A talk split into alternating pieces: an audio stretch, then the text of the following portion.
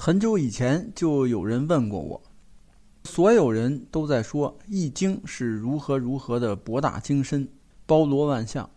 那么，《易经》和股市到底是什么关系？既然《易经》可以做预测，那能否用《易经》来预测股票的涨跌呢？从被问到开始，这个问题就一直困扰着我。理论上讲，易经跟股市一定是存在关系的，但到底在哪里？股市进入中国，满打满算不过三十来年，而众所周知的原因，对于易经的研究，在近几十年的中国是存在断档的，因此相关研究的理论沉淀呢，就几乎为零。这就造成看似易经与股市。没有关系的这种假象，而与此同时，社会上出现了很多打着《易经》的旗号，实则骗人钱财的做法，导致有人一听到《易经》与股市，就是唯恐避之不及。今天咱们就来聊聊这个话题。我总是讲，天时地利人和决定了事物的发展规律，股市也一样。假设在股市，天时地利人和三种因素各占三分之一，天时就是时间因素，地利就是空间因素，这两个因素与易经都可以建立起联系。但只知道这两部分是不够的，因为每个因素的信息准确度都到不了百分之百，所以需要加上人和。但人和怎么办？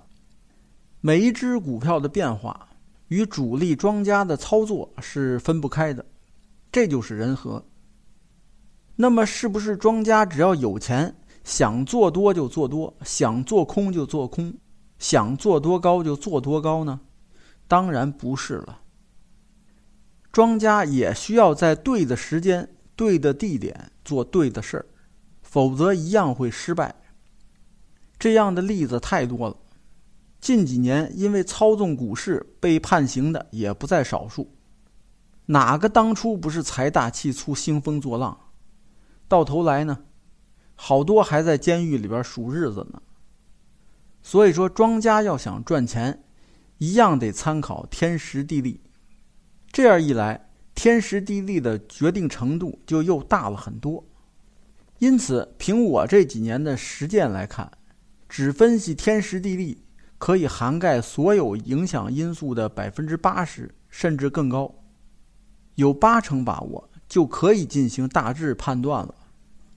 我大概是十年前开始研究股市课题，逐步领悟到这么一个事实：周易就像是一个主动的齿轮，股市就像一个从动的齿轮。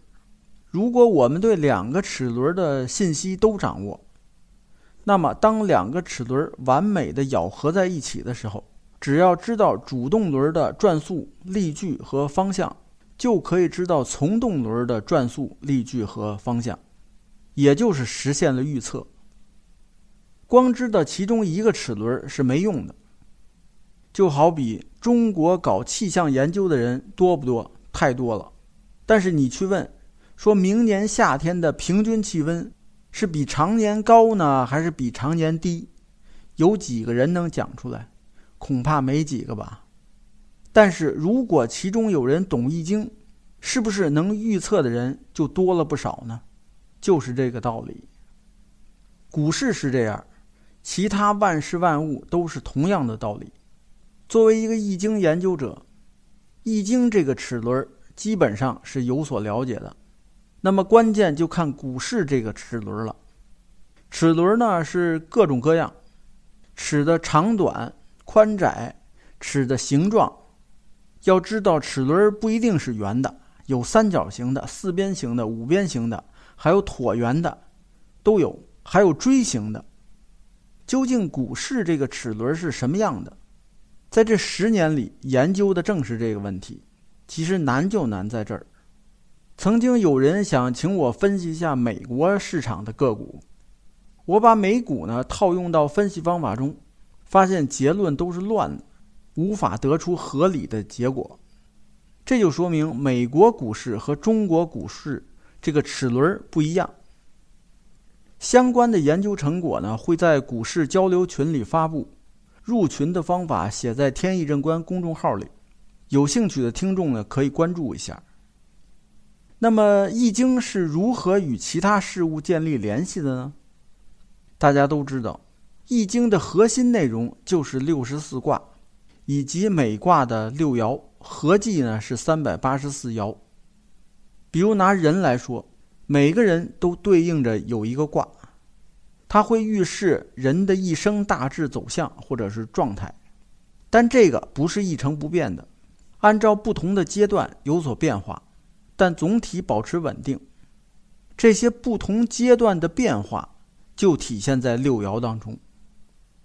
把每个人换成每只股票，就可以预知股票的某一阶段的变化。这就是《易经》论股的另一个核心思想。这里还需要强调一下，短线行情与人的因素关系很大。